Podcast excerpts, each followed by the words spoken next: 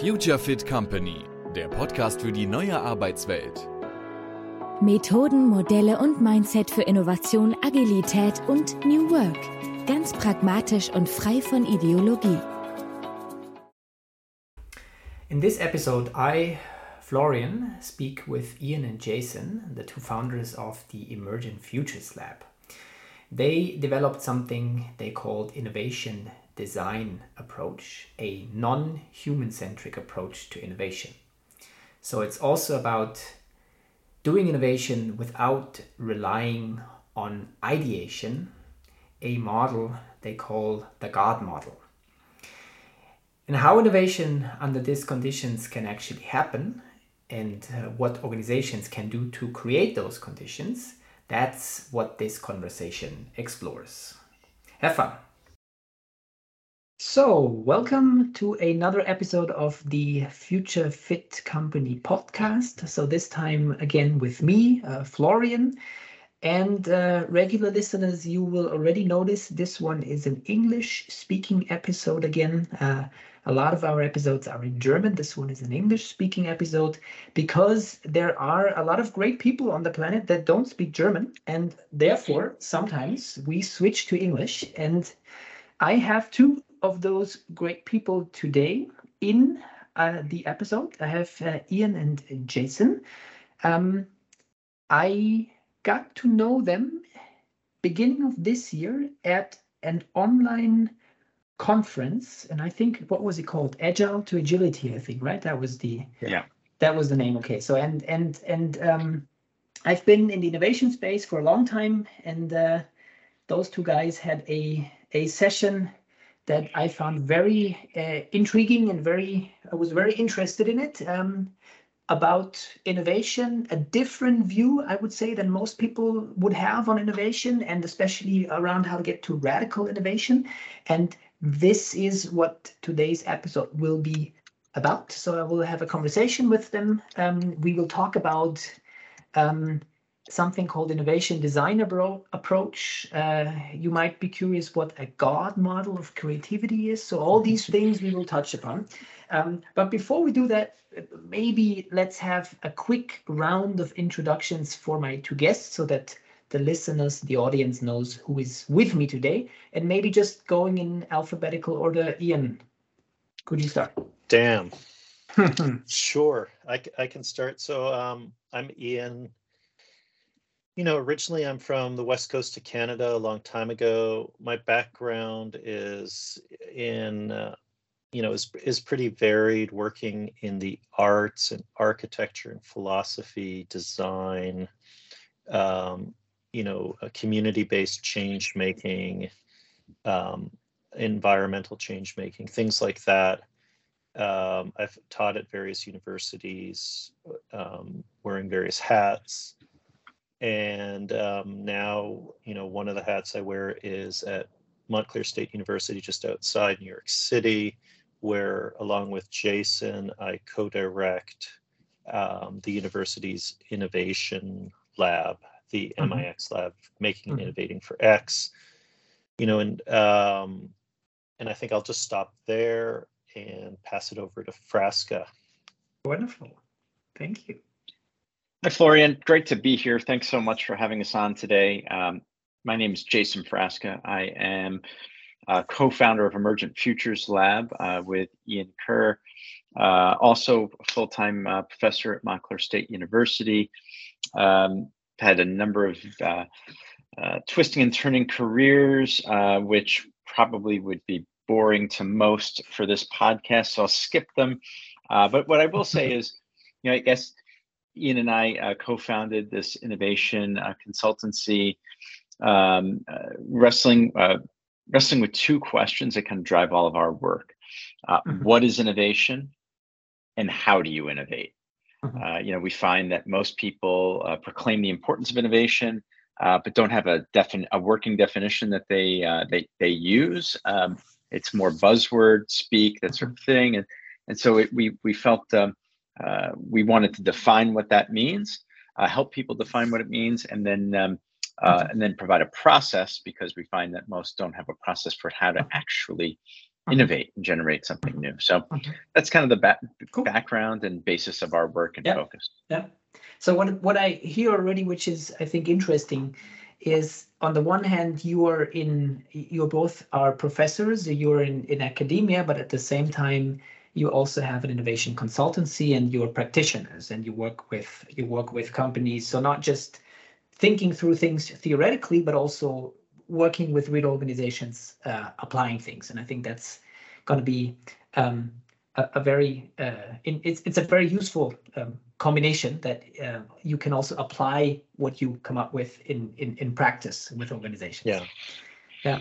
Um, so I, you, you mentioned uh, outside New York City. Um, uh, my U.S. experience is is limited to New York State uh, and and especially Buffalo because we talked about this. I Yeah. I got my master's degree in in, in creativity in at the International Center for Studies in Creativity, uh, and they are much they're very known for the uh, creative problem solving model um, Yeah. for creativity and, and creative problem solving. So Osborn Parnes model of creative problem solving.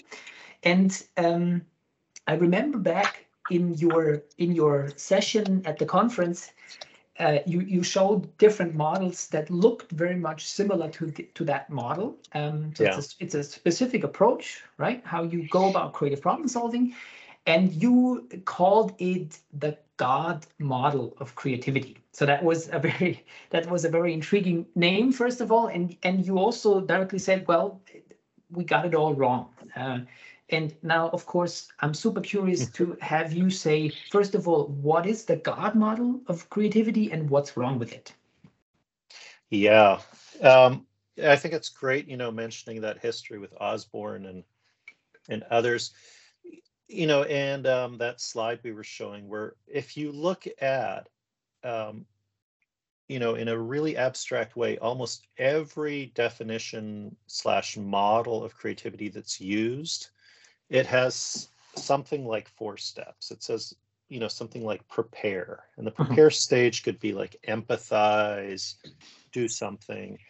And then after you've done prepare, you ideate. You you you come up with whatever it is. Um, and then there's some kind of planning process. It could be iterative, whatever it might be. So it's, you know, prepare, ideate, plan, and then make, execute. It's done. Um, and if you if you look at everything from design thinking, where it's empathize, ideate, prototype, make, Mhm. um, to like the Osborn type model of creativity, where you know it's you've come up with some type of new thought and then you Mhm. figure out how to ideate Um, you can, the first thing to say is this is a linear approach. Mhm. Um, you know, and so it imagines you can have an idea, it can be totally new, and then you can just execute it. Mhm. It now, so it turns out that this model goes all the way back to the Greeks. And on one hand, and we've been using this um, model since then. And it it comes from a model of, you know, with Aristotle and then early translated to early Christianity of that there's a God Mhm. who comes up with ideas and makes it so. So Uh-huh. that's why we call it the God model. So it's Because of following that this- assumption that you can come up with something and In then your just execute it. and just execute it right and Mhm. so it's it's kind of and it's it's in a way like deeply deeply ingrained into western culture it's it's it's it's some kind of implicit working model so then every time people come up with new versions they think it's something new but it's really following this pattern Mhm. the big big big problem with this is that ideas um, you know which rely on concepts um, language, all of these types of things, they're inherently conservative because they're referencing existing things, Mhm. existing ideas, concepts, logics, practices. Mhm. So if you just take the model on face value and, and it's like, okay, ideate. Mhm. Uh, and the ideation will be the creativity, will get you something new that then you just Mhm. execute. You will never get to the new if the new means something like something that's genuinely never happened before. Um, if it's genuinely new, it will not start and end in ideas. Mhm. You know, I, ideas will play a role, but Mhm. the God model, which is like comes springs forth from the mind, the head as an Mhm. idea, Mhm. is not the core way to get to innovation creativity. Um, so basically, what I what I get is if if the assumption is we we always reference back to existing things, then in this case, ideation is basically remixing existing things in a new in in in some kind of a new way, right? But Yeah. it's still always based on existing things that we would put together. Yeah. Um, can you give just to make it more? uh, Can you give one example of? It can be historic from something that was completely new that um, cannot or could not have come out just purely applying an, an ideation way of getting there. We like to go, and I think this is really important to to get out of the human centric model as well. Mhm, mhm. You know, so if you look at the universe around us, everything, unless you're, you know, believe in God in the the God model, everything emerged in um, without ideation. So we live in a highly creative universe where everything's emerging through other means. Mhm. And so then if you look at evolution, which we like to do a lot um, and draw from, Mhm. you, you can see how a dinosaur turned into a bird. Mhm. Um, and the dinosaur didn't have like there wasn't some bird essence already in it where it was thinking you know in 20 million years i'd love to be able to fly Mhm. how do i get there but it was it was through unintended capacities in its body plan essentially that allowed it in what's called exaptation. So Mhm. you know feathers first emerged in dinosaurs with nothing to do with flight. They had to do with um, sequestering toxins keeping bodies warm thermoregulation looking sexy sex sexual selection and that led to things that look you know that were wings but Mhm. wings that had nothing to do with flying wings that had to do with looking scarier keeping eggs warm Mhm. um, you know mating dances and what have you but Mhm. it had those things started to have the unintended capacity to help them run up trees and do other things and eventually like parachute and fall Mhm. but so you can see that there is in fact um, like jason was saying at the beginning there's ways to do innovation. That um, don't rely on ideation but like experiment and probe for Mhm. unintended possibilities Mhm. stabilize them, go to the next one. And then Mhm. you see these, it turns out, and there's a burgeoning field of research around this, like these exaptations. Um, we would argue, we do argue, are found in every single human innovation. Mhm. So the process in human innovation is not that different than evolution. Mhm. You know, the the classic examples of penicillin or, you know, the microwave or um, like Viagra, Mhm. but it's in every single one. And I, Okay. I think at that point you have to overthrow the whole God model um, completely and be like, okay, that's a type of illusion. Let's do something else.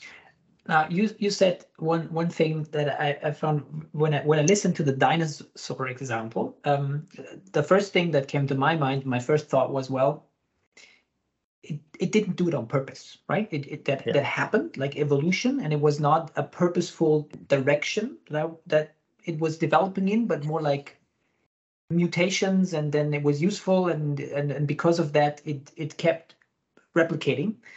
Um, and you just in your last sentence you said one thing uh, you said human innovation right? Because i was always like where is like cre- normally when we talk about creativity and innovation there is always the assumption it needs humans. To- and humans are always part of the equation right? So it- when, when it's creativity when it's innovation it's something humans do. Yeah. um, is is that something, or maybe we can also come to your definition of innovation? So is, is are humans necessary for that? Or can there be an innovation that like the dinosaur development into birds that you would also call innovation, but it has nothing to do with human beings? Um, I guess Jason, you want to jump in? Or I... well, I mean, I think humans are a part of it, right? They're a part mm-hmm. of the ecosystem. They're a part of the environment. They're a, they're a contributing factor, uh-huh. uh, but not unto themselves. And I think this gets back to the God model uh, a uh-huh. bit as well, where we uh, humans tend to put themselves at the center of the universe. They uh-huh. are the generating force behind the new. It's solely the in, the human individual that created something, innovated something, right? And I think mm-hmm. it's this this myth that you know we're kind of trying to address with the God model as a mm-hmm. whole mm-hmm. that it's much bigger than mm-hmm. um, a human being. Uh, but we, you know, of course, we're part of it in some way, right? But it's relational, it's ecosystems, it's environments, it's constraints, it's affordances, it's agency between mm-hmm um, all of these elements, right? And so, um, you know, it's part of this demystification uh-huh. of the lone genius, uh-huh. right? The creative genius in an organization, the the the the um, the genius problem solver. You know, I oh, you know, you read this all the time on like on LinkedIn posts, right? Like, uh-huh. I'm a I'm a I'm the problem solver, right? I hear a problem and I've got the answer right away, right? Which is actually an anti-creative act by getting mm-hmm. right to a solution and and and and getting into solution thinking, which is a, a little mm-hmm. bit of a, a, divergence from this conversation here. But uh, so you know, it's it's um it's it's much more than any one individual, and so mm-hmm. that's I think a lot of why we look to mm-hmm. nature mm-hmm. um, as in our examples, um, but certainly not limited to that. Okay, so that means if I just to summarize, if I get that right, so that means there can be innovation um, without human beings, right? Because it was in the past. Um, so and maybe then my my definition would for the innovation would include it's it's about the the, the creation of something new, right? But yeah. I'd be curious to hear what you mm-hmm. say. But what, what, what I get from you is there can be innovation without human beings because, for example, we have not been around at certain times and something new was created, or we are around, but we are not relevant to what's being created in the sense of we don't have any interaction with it.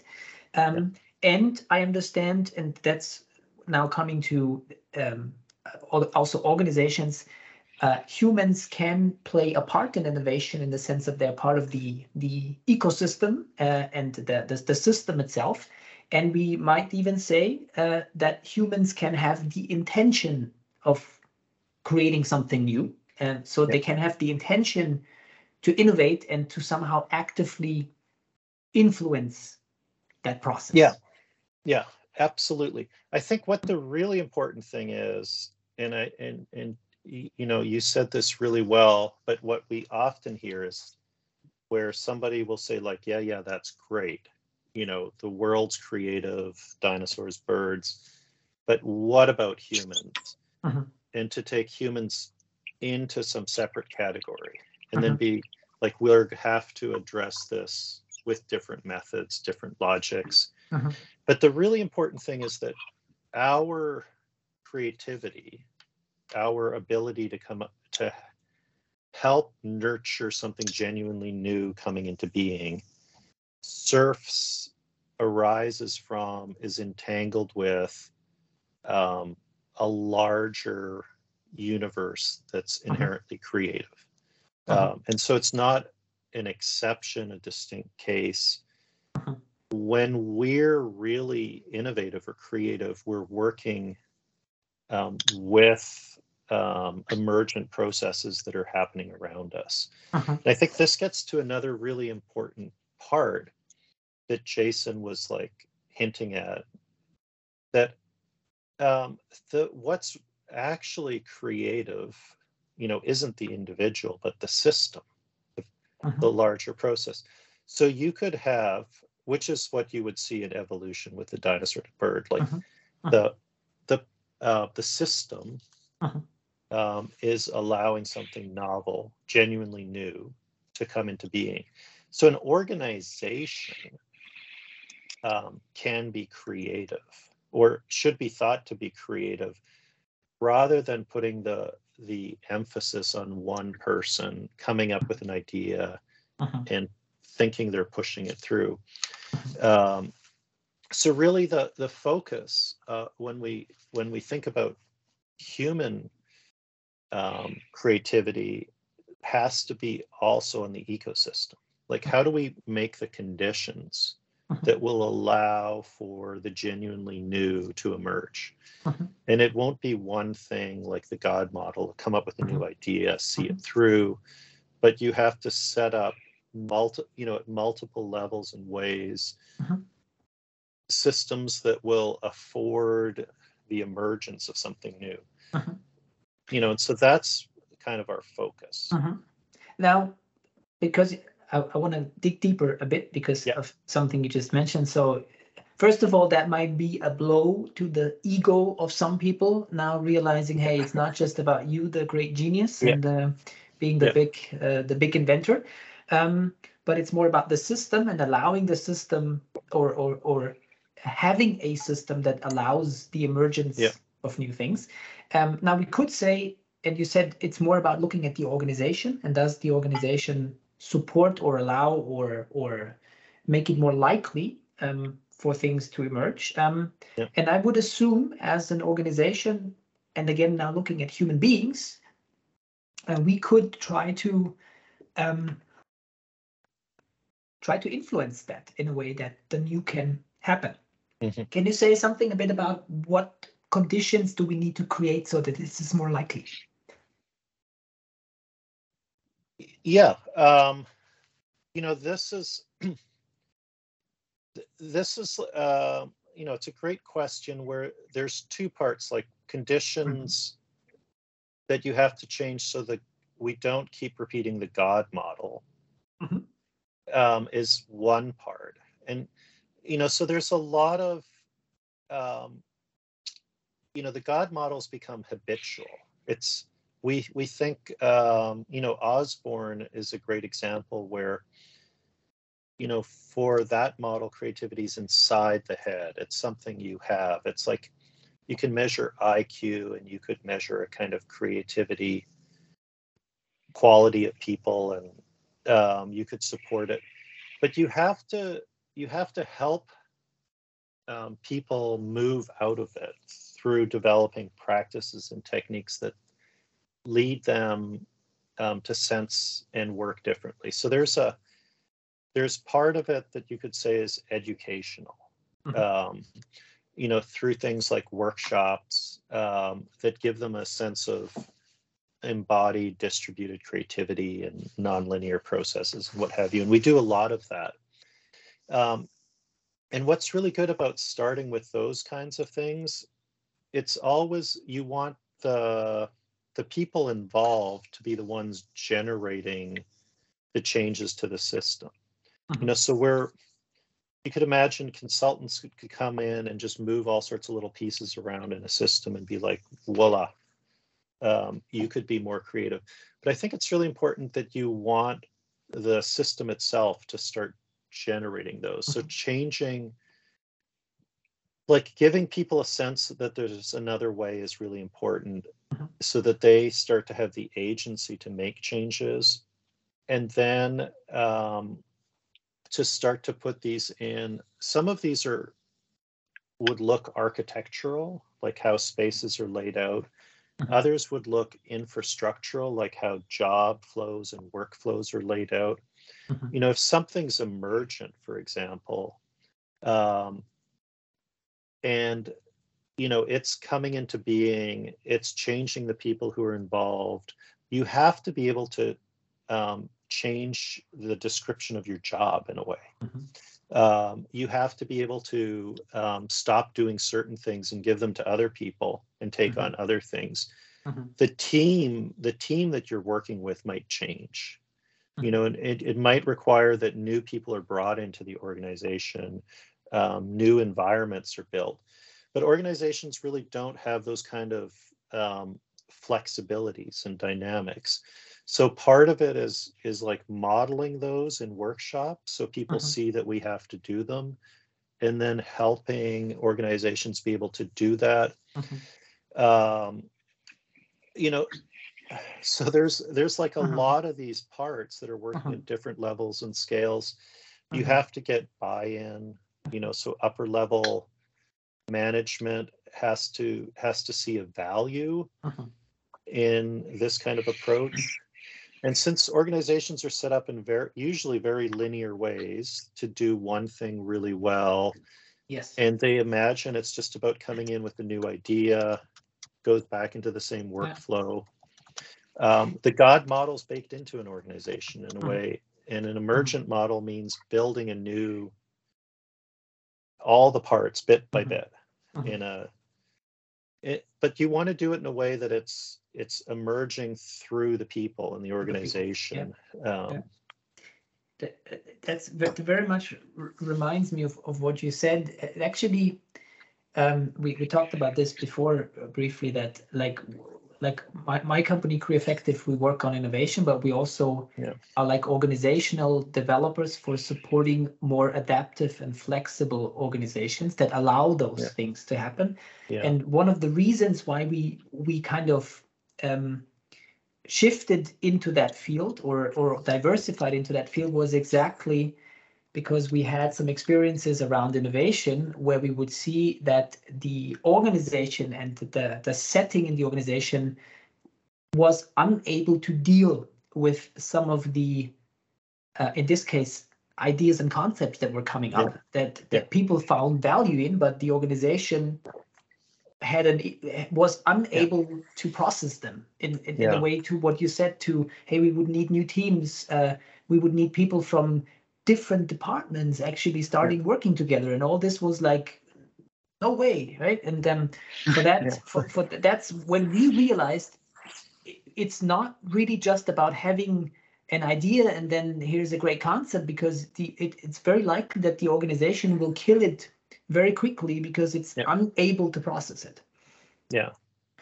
and Yeah. and this is where like it's you know new ideas will emerge in the process. I Mhm. think it's important to say like we're not anti idea Mhm, it's just that they're not there at the beginning. Mhm. and and as you say organizations have an incredibly hard time dealing with these things. You know and then when you show up to your boss and say well you know like last week i was this but now i need to turn into this kind of person mhm. or you know we need to work in this environment we need to Uh-huh. build these things it's like what the fuck you Mhm. know like Mhm. that's not that's not why we hired you that's Yeah. not what we expected Yeah. um you know so i think Mhm. Mhm. That elasticity I think you're describing, Iain, has to come from the top, right? Like it can't it can't come from the middle. Mhm. It can't come from the bottom uh, alone, right? It's it's Mhm. got to be injected. The elasticity Yeah. has to be injected into the rigidity from the top Mhm. with uh, with complete buy-in to allow for Mhm. that emergent um, dynamic processes to take place. There is that term I heard, which we, somebody said or wrote about. It's like the holder of the space. So you would need somebody to allow that actually to happen and to make sure that Yeah. the organization is allowing that to happen. And that's where the top yeah top end buy-in comes in. Yeah. Um, you also mentioned already, like, okay, the God model of creativity and the linear process uh, Yeah. is is not it. So we need something um, that that like a system, an organization that allows the new to emerge and and and, and react to it. Um, and you said, well, we propose um, a different approach to how to do it because you mentioned, well, we, we also do have a process, but then I would assume it's a lot non-linear process. Um, well, I don't assume because I've read the book, but I'd like to talk to you about it. Um, so you you've written a book. Um, Yeah. Help me again with the title. It's called uh, Innovating Emergent Futures. Innovating Emergent Futures. So it's the Emergent Futures Lab that the two of you created, and the book is Innovating Emergent Futures. Yeah. So here we, we see it. Um, Right. And um, So we it's you know we call it the innovation design approach for change and world Exactly. making. uh-huh. tell us more about Right. then how does that alternative approach or different approach that you're advocating. How does that work? Maybe um, Frasca, if I just say that the abstract stuff and then you you jump in from that. Sure, so I, yeah. I would say the really important um, first thing, you know, two things. It's it's an approach and not a model. You know, and I think a model goes back into like it's very it's do this, then do that, then do Mhm. that. It's it's more of like a general framework, and Mhm. at the core of the framework is an idea of emergence. You know, and I think the important thing in a nutshell with emergence is that things come together and they they synergize into a type of whole you know you could think of an organization Mhm. um, whatever it might be where the something emerges from it Mhm. you know you could say like a new direction towards novelty but what's emerging the new is irreducible to any one part Mhm. and that's like the nonlinear part like you can't trace it back and go oh Mhm. that was jason's idea no no no no no that person came Mhm. up with this it's like everything comes together something new emerges that's irreducible Mhm. now the really really important part to add to that is that whatever the new is has a type of system causation or sometimes it's called like downward causation where the new starts to make the parts Mhm. so if you know if the three of us are working on something let's say that whatever that new that's emerging from our work it's actually making each of us. We're being Mhm. changed. Mhm. our the environment's being changed the tools. So it's not like um it spits something out but Mhm. it feeds back in and it's changing it. And so um, the innovation design approach is really built on that kind of model. Mhm. Um, so that's what I just wanted to say at the beginning. Okay. Jason. Yeah, no, uh, really important, Iain, for that to provide that context. Um, you know, I, it's um, it's it, it's it's it's a approach that requires uh, engaging with your practice um, through a doing. Mhm. Um, you know, uh, we you know if ideation is conservative, right? If ideation um, is rooted in the known, Mhm. um, we you know we believe deeply in embodied um, experience and making and doing, experiencing with um, the area of interest. Mhm. Um, and so we kind of break it down into four main tasks, um, where you begin by engaging with the area of interest, the matter of concern. Um, you know, beyond thinking about it, right? It's not. I Mhm. just. I don't want to just think about this sort of Mhm. change, right? I want to engage with it. I want to become a part of it. I need to interact with it. Mhm. So let's assume, just make let's make an example that we are thinking about creating a new kind of um, conference format, right? So there are lots of standardized conferences out there, and uh, we have somehow the intention in it going thinking in that direction to see isn't there a, a, a radically different, better way or of of of having some kind of a conference? Let's call it this way, right? Could could that be an example? I would say we think about that. Sure. Sure. Yeah, okay, so when you now say engage in that would then most likely also mean that I would not just sit there and think about what to do different, but I would maybe check out different existing. Yeah, the, the key there is like it's embod like you're you're working in an embodied with things, doing Mhm. things. You're not sitting back and looking at it Mhm. because that way you can I think it's really important. You can start to poke things Mhm. and you can and they give you feedback. Mhm. Um, and the feedback allows you to see two things like what's the underlying logic of something Mhm. um, which then you can start to block Uh-huh. you know to because i think if something's genuinely new coming back to that definition of innovation Mhm. you can't know it but you Uh-huh. can know what it's not Mhm. And, and I, I I just try to really make it up if if I Yeah. if I see if I can get it right. But in the conference space, so I visit go to conferences, right? And then what I see is what always happens in the con in conferences is that we would have speakers. Yeah. Right? Speakers in front, people listening. Yeah. I, I could see hey that's that's a repeating pattern. Now now I, Yeah. I I could start thinking about what would happen if I would block Yeah. that element, right? Would Yeah. that be Well, I- way- Yeah, but I would just I would just point out real quick, you know, that that where you're noticing there's always speakers, Mhm. right?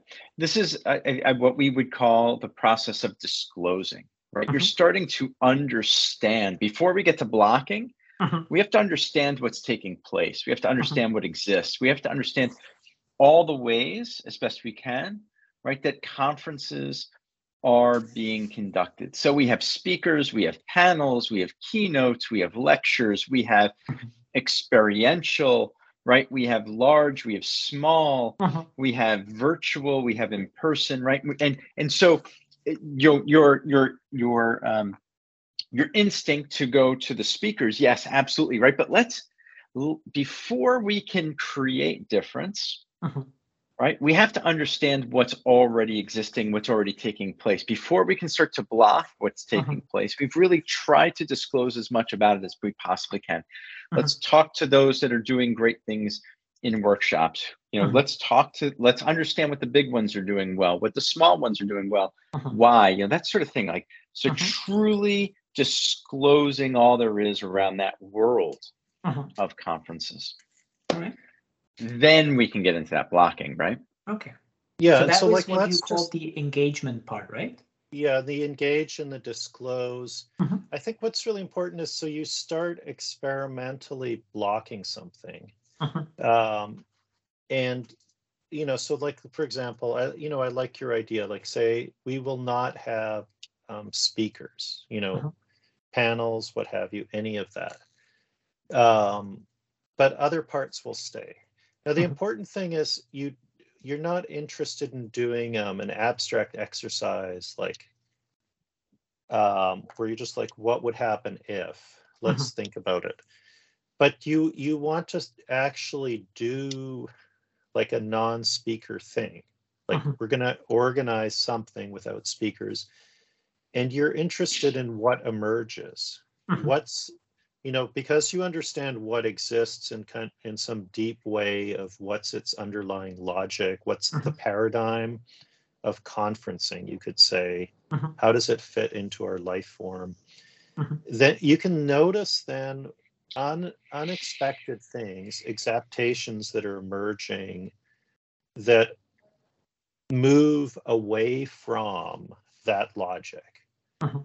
and you can and you can be like huh that's interesting that's surprising Mhm. um, what would happen if Mhm. we now focused more on that new novelty what if we stabilized it what if we made that the thing Mhm. and you you know we can't predict what that will be in advance Mhm. um, but we've kind of set up this experiment you know and then you can start to follow these things and stabilize them And then block some other things Mhm. and then see can it go further and you're following what's emerging that's novel Mhm. and you're you're starting to ask how does this make a new framework a new approach a new paradigm Mhm. and you're thinking what else can we add to it and how Mhm. can we stabilize that um, so the important thing is because you're engaged because you've disclosed and you're trying to figure out what's the deeper framework paradigm that something's in Mhm. you um, and you're probing you have these feedback loops that are taking you into the novel Mhm. and you and it you're trying to kick in a process of co-emergence Mhm. where you're emerging with what's new and stabilizing it now what comes out we can't say predict in advance it might be nothing like a conference Mhm. it might um, be nothing like you know any unconference or Mhm. um, something that goes elsewhere. There'll be something, um, uh, you know, like what we call a change in kind. It's not Mhm. a change in degree, like a better conference. There's some genuinely new approach to um, I don't know what we would call it, but say human collective gathering, whatever. Gathering, yeah. like some very general uh-huh. thing. Uh-huh. Um, and that's what we're looking for. And as that um, approach emerges, that, that's a genuine change in kind. It's not uh-huh. an improvement, a development, it's something else. Then we can figure out how to explore it and do things with it. So Uh-huh. this is what you know Jason was saying as these tasks Uh-huh. of the innovation design framework of Uh-huh. engaging, disclosing. Then we say it's deviating, the Uh-huh. beginning of that following and blocking, Uh-huh. and then it's co-emergence Uh-huh. at the end. Um, so those are kind of the the tasks. You could also, you know, mix them up and do different things with them, or just one part or something. But that would be kind of, I would say, Jason, a way of like taking your prompt and working with it. Yeah, that was a great example, Iain. So um, that's what I got from your book as well. When you look at the approach, is that it's not so it's it's a, it's an approach, but not a very specific. It's always one, two, three, four, right? Yeah. And always do that way. But you had these visuals also in the book that you could, depending on what your that, that's what I got. What your intention is also, and what the, the context is in which you are. You you can start at different elements of the approach, right? And sometimes you would also skip something. Yeah. And, and sometimes you would not. Um, Yeah. and that's a bit depending on what's the specific context you're in, and maybe also uh, you can have an intention, right? That I understood that what you kind of want to do, and, and then depending on that, choosing your approach. Yeah, I think entrepreneurs tend to, you know, have no beginning, right? They have no Mhm. fixed starting place, just Mhm. an area of interest. Whereas organizations tend to have, um, you know, a number of Mhm. starting points in which they can, um, you know, connect with and use that this type of an approach. So um, they, there's there's a di- like disclosures already, you know, quite Mhm. quite full. Mhm. Um, they've been iterating over time and they're trying to push into some area of novelty with some area that they're already successful with, right? Mhm. Um, you know, uh, that, that would be one example. There, there's a number of different spots that you can jump right in Mhm. Uh, as opposed to everybody starting from this base foundation of, Mhm. uh, of an area of interest and picking something new to begin with. Mhm.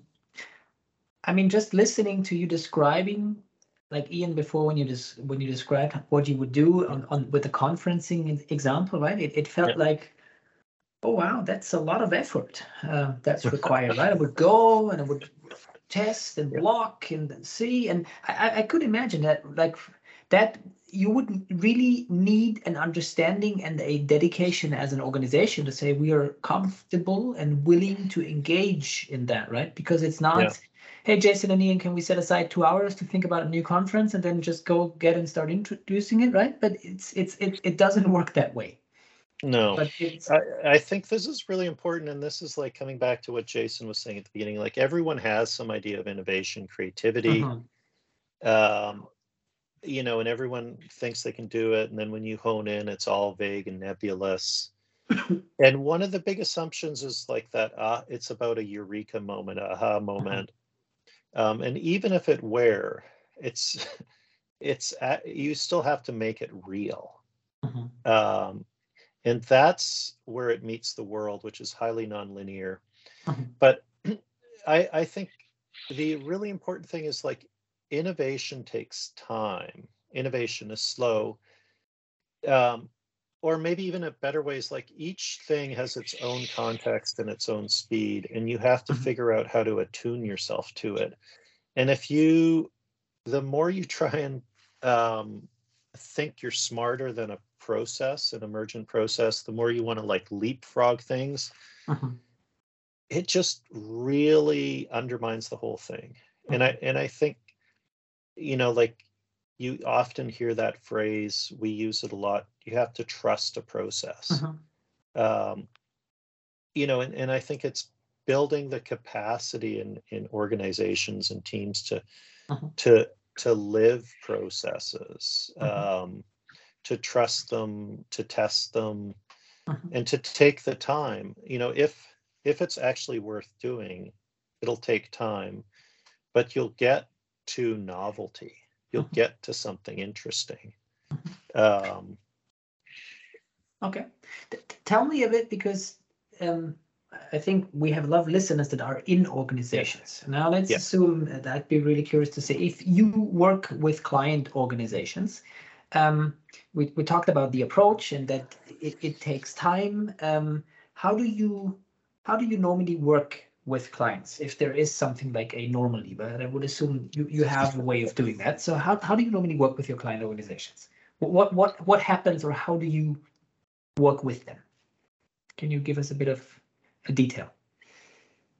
Yeah, so I think you know it, it begins in um, in a commitment to conversations where uh, assumptions can be challenged and an understanding of ecosystems and environments can be shared. Uh-huh. The challenges before the organization can be articulated deeply uh, so that um, there's a real genuine um, cohesive co co creative approach to um, the organizational goals that um, that would like to be transformed so uh, you know that it starts there.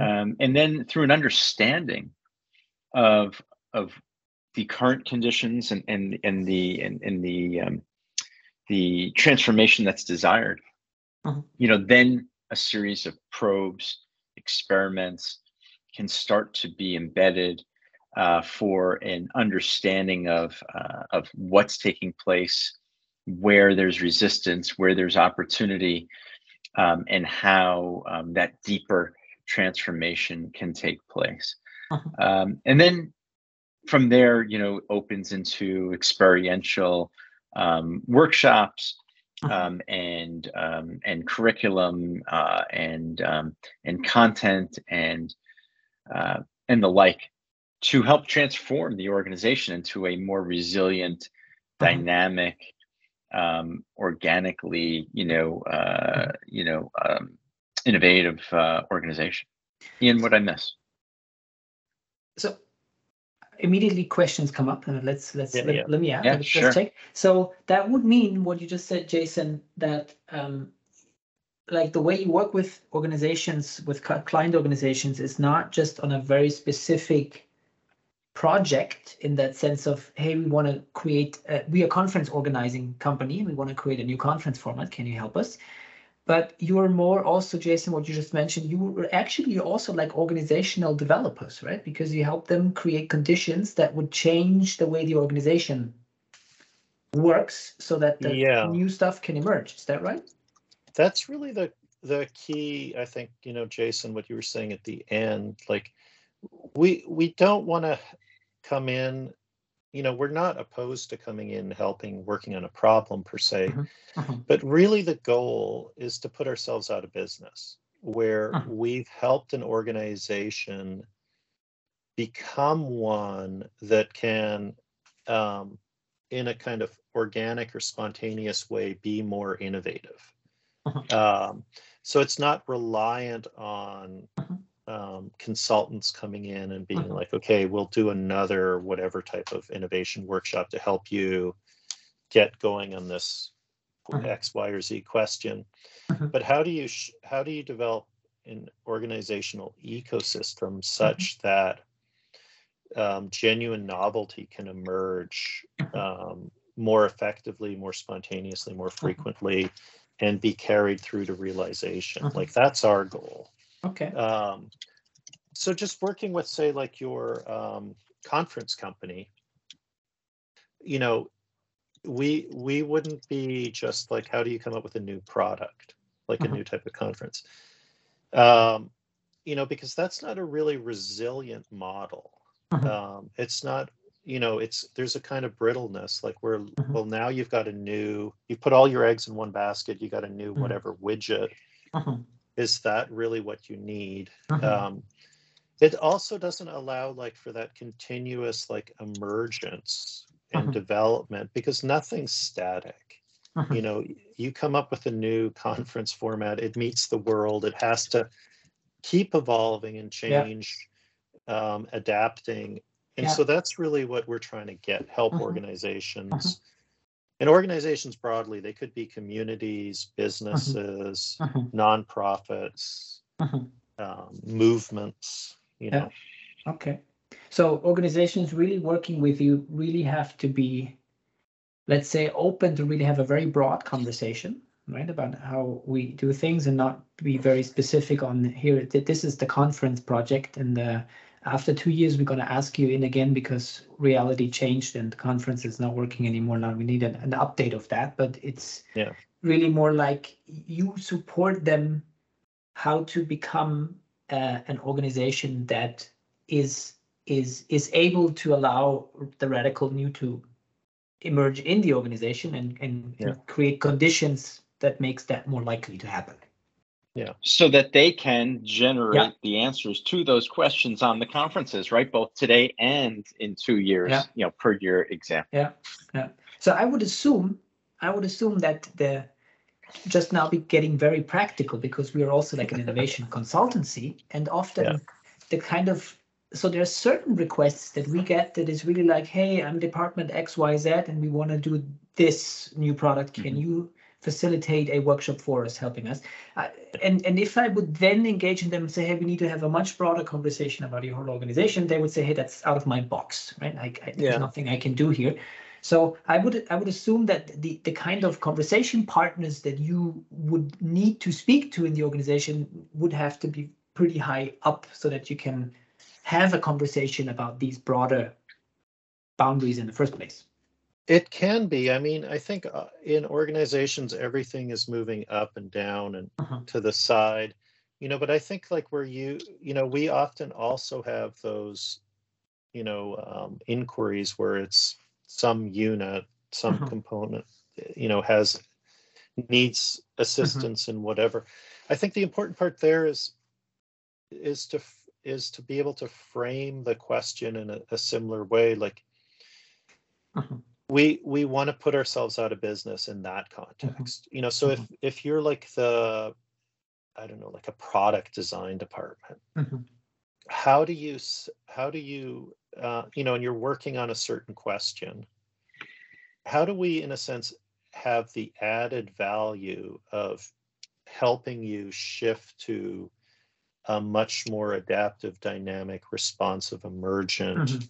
innovation process Mhm. and approach so we can help you with this one issue but we've moved you from being you know like this kind of issue driven cycle of needing to restart Mhm. everything over again to being more adaptive Mhm. um, and organically um, innovative Even if it's just within that one unit, right? Yeah to the degree that that's possible i think Uh-huh. we're often we're often doing that like that's the reality Uh-huh. you know Yeah. that you you're working with um you know in, in some corporation you know a lot of corporations today are are massive sprawling complex um there really isn't any top or bottom um in, in those ways and um and i think there's like a catalytical power to like Uh-huh. working with one part Uh-huh. and these things can have ripple effects and what have To you others. Okay. yeah Ah, I have I have to look a bit about on on time. So I find this very Yeah. fascinating, and time is going very fast. But maybe so there is something that the three of us are trying, and we will see if that will work. But we're Yeah. thinking about. So this is now uh, June. We're recording this in June 2023. Um, the podcast will be live uh, beginning of July, and we're thinking of because I'm so fascinated about all this. Uh, we are thinking about having a uh, an experience, a, a, a one day workshop experience in Munich. So for for people who are interested in that, experiencing that um, innovation design approach uh, in November, and I will link stuff into the show notes. So we will see, um, but that's our intention to to make that happen. Can you tell? a little bit about this at the very end. Like this is going to be only a one day thing. Um, yeah. What's to be expected? What's going to happen? This is going to be a, you know, a really powerful deep dive, immersive experience of emergent innovation. You know, all the things we're talking about. It's not where there's um, lectures or even mm-hmm. mini lectures um, and then example, experiential examples.